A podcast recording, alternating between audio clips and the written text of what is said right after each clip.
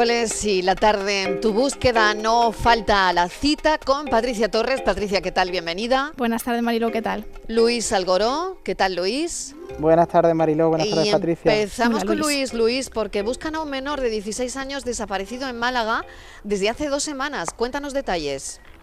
Pues sí, estamos pendientes porque buscamos a Miguel, menor, como decías, de 16 años, 1,87 de estatura y complexión delgada, que lleva desaparecido en Málaga capital desde el pasado 26 de abril. Salió de casa de sus abuelos, pero su madre, al ver que no regresaba, dio la voz de alarma e interpuso la denuncia de desaparición. Fuentes de la familia han confirmado a este programa que creen se trata de una desaparición voluntaria. En las últimas horas parece que el joven se ha puesto en contacto con uno de sus primos que le pidieron encarecidamente que llamara a su madre para decirle al menos que estaba bien, pero a día de hoy eso no ha sucedido y su madre Rosa nos afirma que ya no sabe qué ni a quién creer. Hay una última pista que nos ha confirmado su madre sobre el posible paradero de este joven hace tan solo unos minutos, pero que no vamos a desvelar para respetar que concluya todo con éxito y pueda ser encontrado en perfecto estado este joven, pero las noticias en este momento de la tarde son positivas, así que esperamos pronto dar una buena noticia. Qué bien, ojalá, ojalá a lo largo de la tarde podamos dar esa buena noticia y por otro lado, Luis, otra noticia que para nada, que para nada es buena. Pues sí, en este caso el operativo de búsqueda que se puso en marcha para encontrar a Karim, menor de 13 años, desaparecido el pasado sábado cuando se bañaba en el Ebro, ha encontrado en el día de hoy el cadáver del adolescente. Los hechos sucedieron el pasado sábado cuando Karim estaba jugando por la tarde con sus amigos en la zona de la Expo de Zaragoza. Tras el partido decidió refrescarse en el río Ebro junto con uno de sus amigos con la mala suerte de que a él le hundió repentinamente con la corriente. Desde entonces los equipos de emergencia se han afanado para encontrar al pequeño, pero el desenlace ya lo conocemos y en este caso es trágico. Su cuerpo ha aparecido sin vida esta mañana, Mariló. Tremendo, Luis. Muchísimas gracias. Muchísimas gracias, Mariló. Bueno, vamos ahora con el caso de Paco Molina, Patricia, el joven cordobés en paradero desconocido desde el año 2015, que ha saltado de nuevo a la actualidad después del testimonio de un hombre que asegura que fue de las últimas personas en ver a Paco antes de que se le perdiera la pista. Sí, el nombre del joven Paco Molina, de 16 años, desaparecido en Córdoba, salió hace más de una semana en el programa de Jordi Évole y la razón, una entrevista a David, un joven gallego que contó en ese programa cómo estuvo vinculado a grupos neonazis y cómo ha sido el proceso que ha seguido para intentar salir de ahí. Córdoba fue una de las palabras más repetidas durante esa intervención. El entrevistado vivía en Córdoba en la época en la que Paco Molina desapareció y a él lo unía un vínculo, aseguró, de amistad. El relato que ambos, eh, el, relató, perdón, que ambos salían a correr asiduamente, tanto que el día antes de desaparecer, Paco había quedado para ello. Entonces, tras acabar, se citaron al, al día siguiente, sin embargo, Paco nunca le avisó. Este, este hombre Marilo habló en dos ocasiones con la policía que llevaba el caso de la desaparición y también se citó con Isidro Molina, padre de Paco, y un luchador incansable durante estos años para conseguir eh, alguna pista del paradero de su hijo. En esa entrevista se habló directamente de las supuestas vinculaciones de Paco con la extrema derecha máximas que David también llegó a confirmar. Él aseguró que incluso quedaba con Paco para transmitirle pues una, forma más abierta de pensar, que intentaba sacarle de la burbuja y también confirmó que otras personas de esa burbuja fueron las que en su momento aseveraron que Paco les había dicho que se iba a Madrid, una de las pistas que la policía tomó por válidas en su día. Nosotros, el programa, en la sección La tarde en tu búsqueda, hemos querido saber, Mariló, cuál es la opinión de Isidro, padre de Paco, sobre este testimonio y esto es lo que nos ha comentado. A raíz de las declaraciones de este hombre en el programa de Évole, diciendo que, conocía a Paco, es más, yo he, llegado a hablar con él.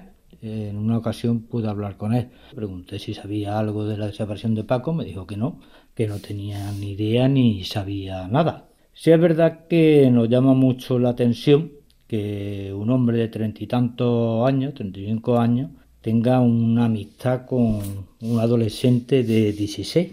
Esto nos hace que pensar, que hace que pensar que, como hemos visto últimamente, como el caso de Patricia Aguilar, esta mujer fue, o esta chica fue castada a los 16 años y después resulta de que llevada a Perú cuando cumplió 18.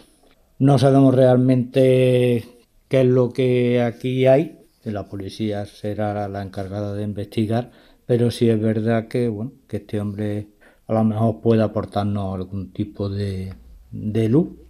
La investigación, Marilo, sigue todavía abierta sin que la policía haya podido encontrar pistas certeras sobre el paradero del joven. Sus padres, eh, Isidro y Rosa, pues continúan en esa lucha intentando recopilar cualquier información posible para dar con algo que les lleve de nuevo a reencontrarse con su hijo, Marilo el caso de, Paco Molina, que ha vuelto a la actualidad, pero bueno, esto es lo que nos ha comentado el padre a la tarde en tu búsqueda.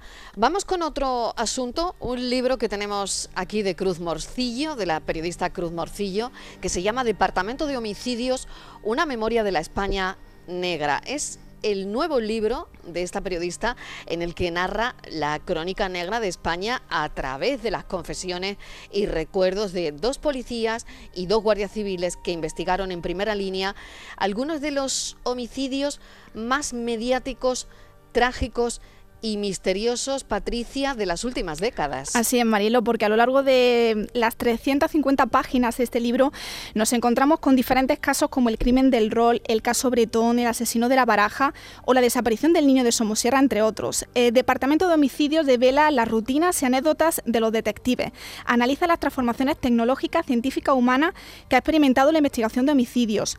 Además, radiografía las complejas y fascinantes relaciones que se establecen entre los reporteros y los investigadores y entre estos y los fiscales, jueces, abogados y forenses. Gracias a décadas de, confianza mutua y muchas horas de conversaciones, Cruz Morcillo, periodista referente de la crónica negra en nuestro país, tanto en prensa escrita como por sus colaboraciones en televisión y radio, arma una crónica negra sutil y humana en la que se entreteje la nostalgia, el terror, los reproches, los fracasos, los miedos y los traumas y rinde homenaje a todos los policías y guardias civiles que cazan monstruos y a las víctimas. Cruz Morcillo, bienvenida. Gracias por estar con nosotros en la tarde. ¿Qué tal? Gracias a vosotros, compañeros. Es un placer. Bueno, un placer que eh, estés con nosotros en la tarde en tu búsqueda. Cruz, eh, bueno, la pregunta es obligada. De todos los casos que has escrito, eh, ¿habrá algún caso que verdaderamente te haya cogido pellizco? ¿Cuál ha sido? Pues mira, curiosamente no es no es ninguno de los más conocidos, porque claro, los más conocidos yo los había tratado, sobre todo los de los últimos 20 años, los había tratado ya muchos de ellos, ¿no?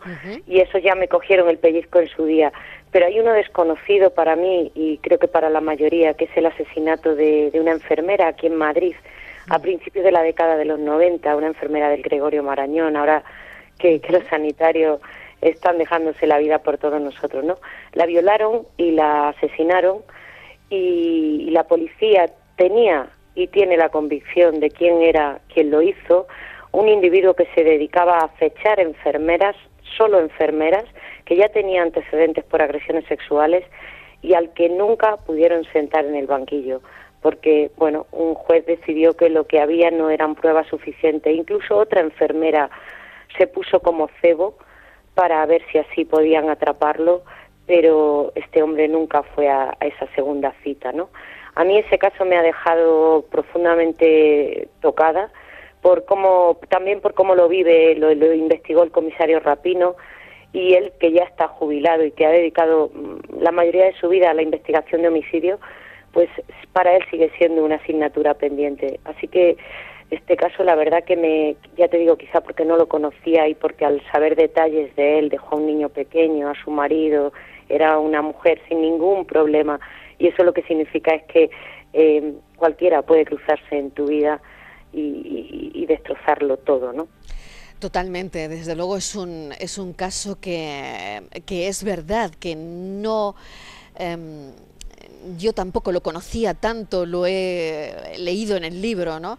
Es verdad que recuerdo algún titular, ¿no? Pero es cierto que desde luego es uno de estos casos que, te llega, eh, pues que te llega mucho porque le puede pasar a cualquiera y sobre todo, Cruz, un caso sin resolver, ¿no? Que al final, ¿cuántos casos encontramos parecidos a este, eh, donde, bueno, la justicia da un carpetazo porque no puede resolver nada?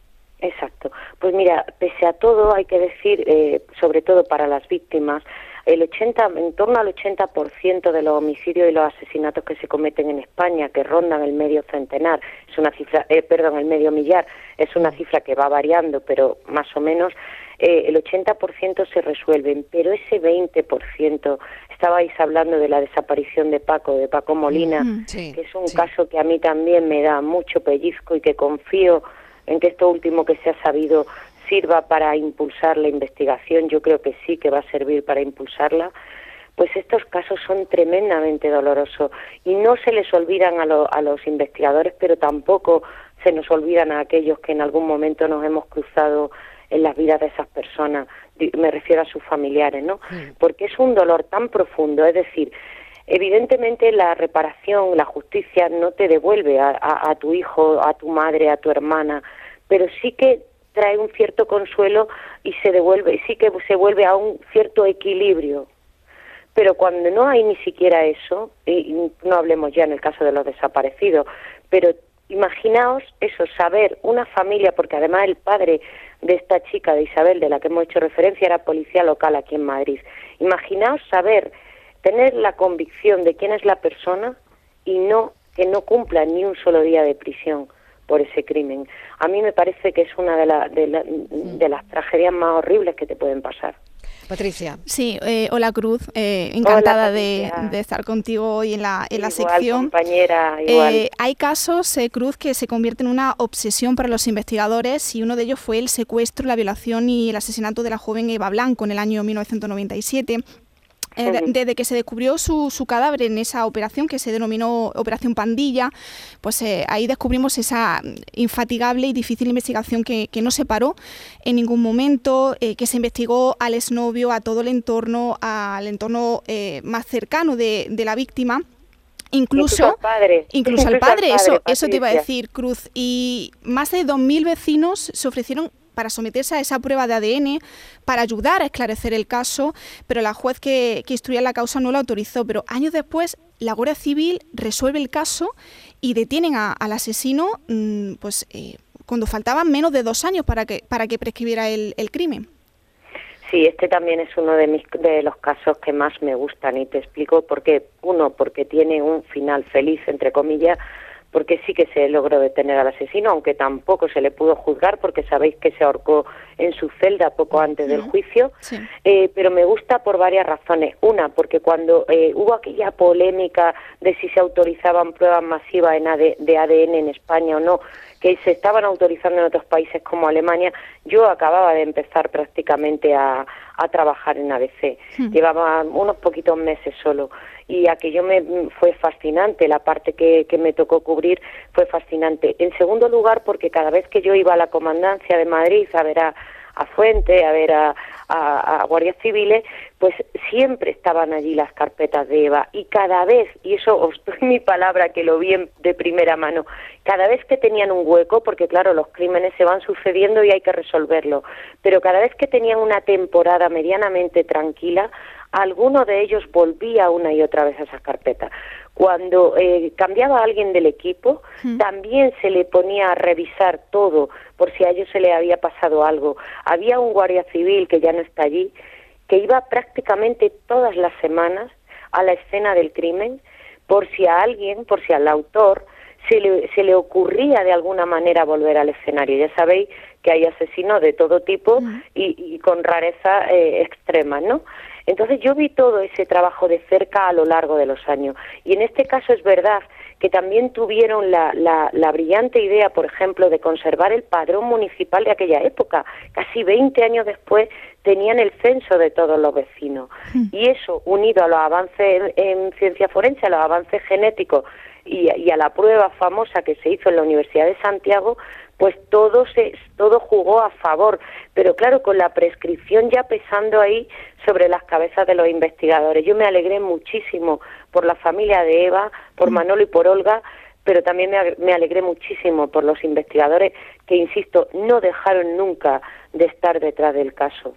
Y hay casos, eh, Cruz, que, te han marcado en tu trayectoria profesional y ese ha sido sin duda el caso también de, la pequeña Asunta Basterra, asesinada por sus padres adoptivos en el año 2013. Dedicaste muchas horas a este caso, que incluso llegaste a escribir un libro, El crimen de Asunta, los secretos del caso que ha conmovido a España y que te sirvió casi como terapia. ¿Por qué te identificaste tanto con este caso, Cruz? Pues hubo muchas razones, sabéis, compañeras, que siempre hay razones que se entremezclan en la vida profesional y personal, ¿no? Eh, desde el primer día yo acababa de empezar a colaborar mucho más asiduamente en televisión, eh, que ya, ya, se, ya estaba, pero de una forma mucho más asidua. Entonces yo también tenía que aprender, porque no era mi medio natural como periodista. Mi medio natural había sido, es la prensa escrita y yo tenía mucho que aprender también de los compañeros.